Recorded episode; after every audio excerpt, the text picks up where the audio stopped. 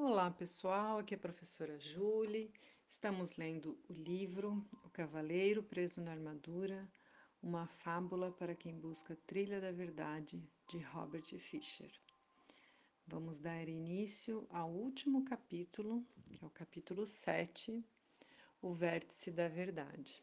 Este capítulo também não é um capítulo muito longo, tem mais são cinco páginas. Estamos então na reta final. Vamos lá. Centímetro a centímetro, e mão após mão, o cavaleiro escalou a montanha, os dedos sangrando de apoiar-se em pedras afiadas. Quando estava quase no topo, seu caminho foi bloqueado por uma imensa rocha. Não era de surpreender que houvesse uma inscrição esculpida nela. E na rocha dizia: Embora possua este universo, nada possuo, pois não posso conhecer o desconhecido se ao conhecido me agarro. Vou ler de novo. Embora possua este universo, embora possua, nada possuo, pois não posso conhecer o desconhecido se ao conhecido me agarro. Então, por mais que a gente tenha todo o universo, a gente não tem, né? Porque a gente não pode conhecer o que a gente não conhece se a gente ficar preso ainda nas coisas conhecidas, né, nas coisas do passado. O cavaleiro sentiu que estava exausto demais para sobrepujar esse obstáculo final.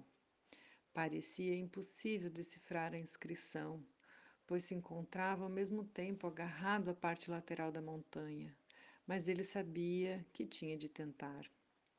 Esquilo e Rebeca se sentiram tentados a demonstrar simpatia, mas logo se detiveram, sabendo que a simpatia pode enfraquecer o ser humano. O cavaleiro respirou fundo, o que clareou um pouco a sua cabeça. Então leu em voz alta a última parte da inscrição. Pois não posso conhecer o desconhecido, se ao conhecido me agarro refletiu sobre alguns dos conhecidos a que se agarrava durante toda a sua vida. Havia sua identidade, quem ele pensava que era e quem ele pensava que não era. Havia suas crenças, tudo aquilo que pensava ser verdadeiro e que pensava ser falso. E havia os seus julgamentos, as coisas que considerava boas e as coisas que considerava ruins. O cavaleiro levantou os olhos para a pedra e um pensamento assustador entrou na sua mente. A pedra a que se agarrava para proteger sua estimada vida também era conhecida dele.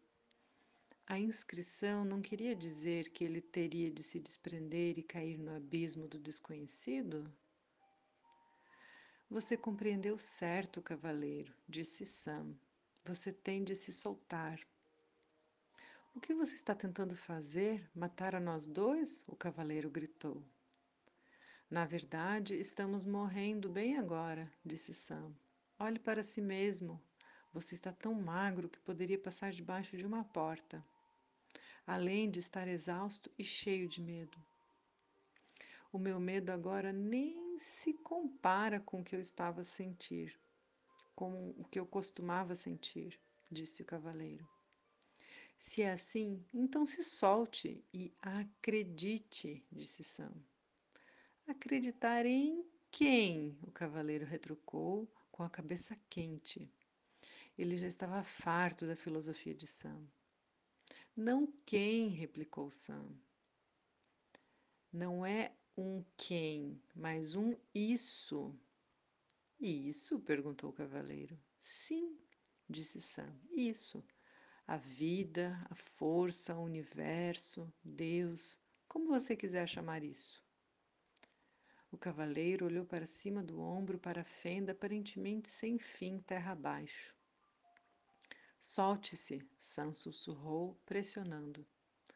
O cavaleiro parecia não ter escolha. Suas forças se esvaíam, o sangue escorria pela ponta de seus dedos, agarrados à pedra. Acreditando que morreria, o cavaleiro se soltou e mergulhou nas profundezas infinitas de suas memórias. Ele relembrou tudo em sua vida pelo que havia culpado sua mãe, seu pai, seus professores, sua esposa, seus amigos e todos os outros.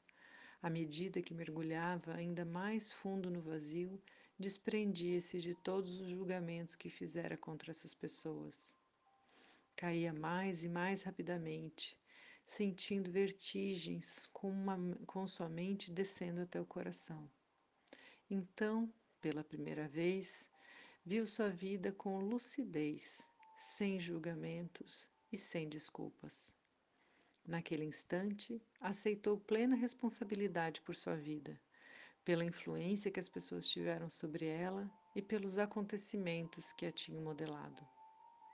Naquele momento em diante, não mais culparia ninguém ou qualquer coisa fora dele por seus erros e infortúnios.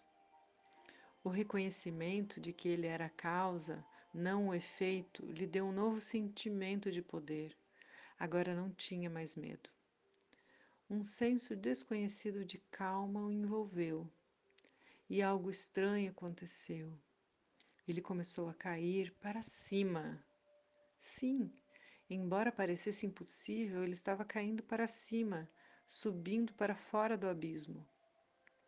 Ao mesmo tempo, ainda se sentia conectado à parte mais profunda dele. De fato, sentia-se conectado ao próprio centro da Terra. Ele continuou caindo cada vez mais alto, sabendo que estava unido tanto ao céu quanto à terra.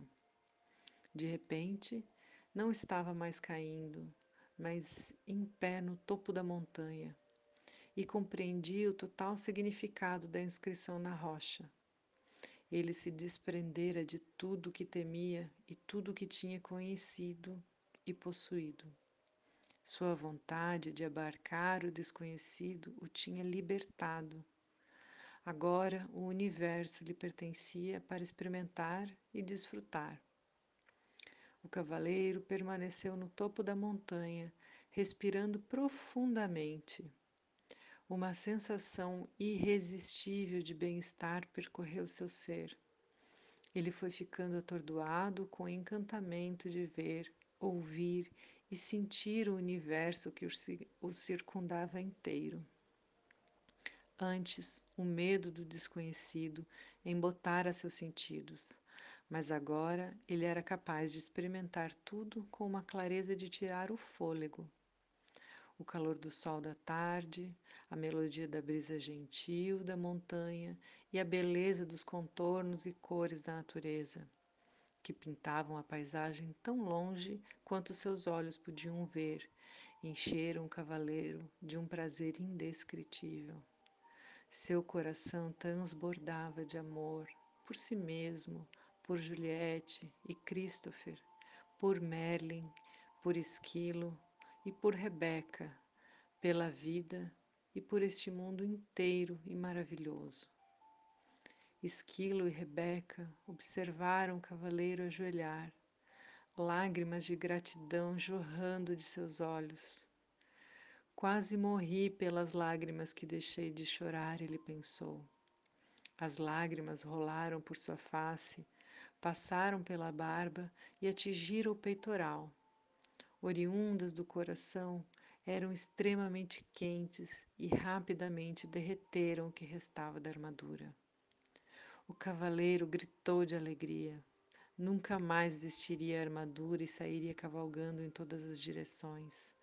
Nunca mais as pessoas veriam um brilhante reflexo de aço e pensariam que o sol estava nascendo do norte e se pondo ao leste. Ele sorriu através das lágrimas sem perceber que uma nova e radiante luz emanava dele. Uma luz muito mais brilhante e bonita do que a sua armadura, com o melhor dos polimentos. Borbulhante como um riacho, brilhante como a lua, deslumbrante como o sol. Pois, de fato, o cavaleiro era o riacho, ele era a lua, ele era o sol. Ele podia ser todas essas coisas de uma vez agora. E muito mais, porque ele era um com o universo. Ele era amor. O começo. Né? Então termina o capítulo, termina o livro com as palavras o começo, né? Que a partir daí então ele estaria começando. É um livro muito lindo, eu já tinha lido ele algumas vezes, mas cada vez que eu leio eu tiro alguma aprendizagem. É muito muito legal e agora lendo para vocês mais aprendizagens assim. Por mais que seja um livro simples, uma fábula, ele fala, né, agora eu vou falar o que eu penso sobre o livro. Ele fala de do quanto a gente vai se vestindo na vida dessa armadura e é essa armadura que a gente constrói a partir das nossas primeiras experiências e que nos protegem realmente inicialmente, que é o que a gente chama de neurose, né? Esse início de. E isso realmente protege, mas chega um momento que impede, porque ela vai crescendo a tal ponto, ela vai enferrujando, que impede que a gente tenha bons contatos, impede que a gente tenha relações saudáveis, impede que a gente se nutra da vida, né? Como lá o cavaleiro que não conseguia mais nem comer. E esse é, é o paciente que nos chega geralmente para terapia, porque ele já viveu muito tempo com essa armadura e agora ele está começando a passar fome, né? Fome de dessa nutrição da vida, do novo, das novas possibilidades, porque fica enrijecido e preso no velho, no, no conhecido, por medo de se jogar e de se abrir para o conhecido. Né? E aí o processo de terapia é o que eu vejo nesse livro, né? Quando ele sai em busca do Merlin, que para mim é o papel do psicólogo e que não vai dar as respostas, mas que vai mostrar o caminho. E aí ele vai seguindo as trilhas de acordo com o que Merlin vai colocando e Merlin está ali ao, ao, lado, acompanhando, mas não substituindo o que ele deve fazer, que é o seu próprio caminho. É, e ele vai descobrindo, e ele precisa olhar para dentro, ele precisa estar em silêncio, ele precisa se ouvir, se conhecer. É um caminho de autodescoberta. E aí, a partir dessa autodescoberta, que vai ver todas as feridas e todas as experiências que fizeram com que ele precisasse construir essa armadura em volta de si. E aí depois vai seguindo, né? E às vezes a gente precisa de ajuda, esses papéis dos animais são muito muito lindos assim, porque às vezes a gente vai precisando de ajuda, de pessoas que vão é, tendo, dando uma outra perspectiva, né? Pode ser um familiar, pode ser ainda o psicólogo. E a gente vai seguindo esse caminho, mas é um caminho de autoconhecimento, de busca interior, né? As respostas não estão lá fora. As respostas estão todas ali dentro. E aí no final, aquele dragão emblemático, né, que é aquele último, ai, a gente precisa superar isso, né? Dá medo, dá medo, dá vontade de voltar. Muita gente desiste da terapia quando chega perto do dragão, né? E quer voltar, não quer continuar, mas é o que eu digo às vezes para os pacientes, é tão lindo e belo o, o depois o chegar lá no final é tão libertador que vale a pena, né? E aí nesse momento às vezes a gente precisa segurar na mão do paciente, ou pelo menos saber que que ele que a gente está ali para que ele possa ter segurança e ver que esse dragão na verdade é só a nossa imaginação. E aí essa descoberta, né, de, de, de se desprender e olhar para a própria vida a partir do que ela é realmente, é o processo que nunca termina, mas que pelo menos liberta, né? Nunca termina o processo de autoconhecimento, mas aquela libertação da, da armadura, essa libertação maior, daquela maior armadura que a gente construiu na infância, essa dá uma, um, um potencial e uma força e um autossuporte para que cada um siga a sua vida de uma forma muito mais saudável e autêntica. Acho também muito lindo nesse final que fala da descoberta dessa pessoa, do cavaleiro, de que ele não refletia mais, de que ele não buscava aquele brilho artificial, porque ele era o universo. E que traz muito essa noção holística né, do ser humano, de que não somos separados, não somos fragmentados, temos em nós essa marca do todo, né? E o todo está dentro de nós. Independente de aspectos religiosos, se fala desse todo enquanto universo, enquanto planeta, enquanto esfera, né, cósmica. É muito muito lindo assim ver esse todo e partes também presente nesse nesse livro. E finalizando com o amor, né, que não tem como é, ir por esse caminho de descoberta sem o amor, o amor da humanidade, né? o amor do humano. Enfim, me delonguei um pouquinho, espero que vocês tenham gostado, li com bastante carinho. É, quando eu era criança, ouvia livros, audiolivros e amava, né?